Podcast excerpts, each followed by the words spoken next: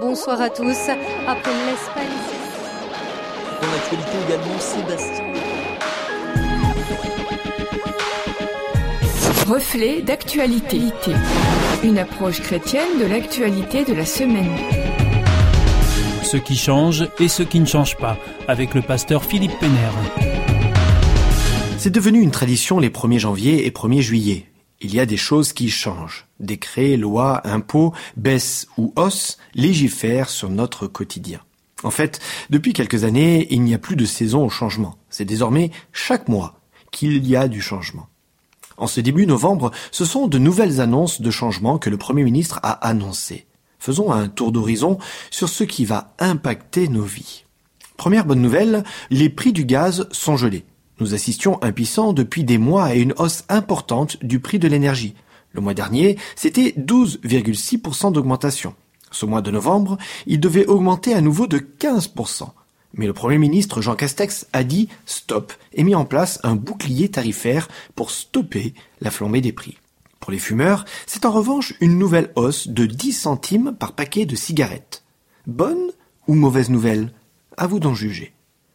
Nouvelle bonne nouvelle, c'est le début de la trêve hivernale, qui va s'étendre jusqu'au 31 mars 2022. Cela signifie que les familles en précarité peuvent garder leur logement sans avoir peur d'être expulsées pour défaut de paiement. Bonne nouvelle, j'ai dit? Mais pour certains petits propriétaires, c'est une période difficile pour recouvrir les créances et faire face à leurs crédits. Autre annonce de ce 1er novembre. Les pneus neige ou chaînes sont obligatoires en montagne pendant la saison hivernale. Désormais, soit vous êtes équipé, soit vous vous exposez à une amende. Les médisants diront que les vendeurs d'équipements vont se frotter les mains. Les secouristes, assureurs et services de déneigement auront moins de travail ou de frais, mais surtout des vies pourront être sauvées. Cela semble une bonne mesure, mais est-elle suffisante face aux conduites à risque dans un milieu soumis à des conditions climatiques difficiles? Dans les changements annoncés, nous avons aussi le prolongement de l'aide psychologique pour les mineurs en situation de détresse suite à la crise du Covid, la fin des terrasses éphémères à Paris, et enfin la hausse des retraites privées, Agir Arco, de 1%, des retraites agricoles de 75% à 85% du SMIG agricole. Bonne nouvelle? Mauvaise nouvelle? Je m'interroge. Nous avons tous du mal à changer. Nous nous installons dans nos habitudes, nous y trouvons un certain confort. Souvent, ce confort est inconfortable, mais nous nous en contentons. Nous aimerions tous que les changements nous apportent un confort personnel, mais ce confort ne peut être individuel.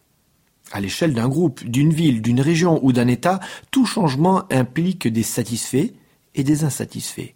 Nous sommes tous d'accord avec une amélioration à partir du moment où elle ne nous bouscule pas de trop, mais surtout quand elle va dans notre sens. Dans un pays laïque comme la France, on accepte la religion, on la respecte, on la tolère parfois. Mais il ne faudrait pas que cette religion vienne bousculer notre confort. Alors, permettez-moi ce parallèle entre les changements législatifs qui viennent nous bousculer et ce même remous que la religion provoque. La religion n'est pas une institution vieille de 5000, 2000 ou 1400 ans qui n'a jamais changé ou évolué. La religion fait partie de nos vies. La religion, tout comme les réformes de l'État, sont source de protection des plus pauvres, répartition des richesses, mesures d'interdit et d'autorisation, protection des propriétés personnelles, mais aussi collectives. La religion est une institution humaine qui exprime des réalités divines et universelles. Dans la Bible, le livre des lois est le Deutéronome. Aussi rébarbatif que les codes civils, pénals et du travail, le Deutéronome donne des droits, mais aussi des devoirs aux riches, aux pauvres, à l'immigré, à la veuve, à l'orphelin, aux travailleurs, à l'employeur, à l'employé, aux malades, aux soignants et à l'animal. Alors que nous soyons d'accord ou pas avec les changements, bénéficiaires ou lésés, tout comme la Bible le défend, l'objectif devrait être avant tout le bien et le respect de tous au profit du groupe et non de quelques individualités. C'était Reflet d'actualité, une approche chrétienne de l'actualité de la semaine à retrouver en podcast.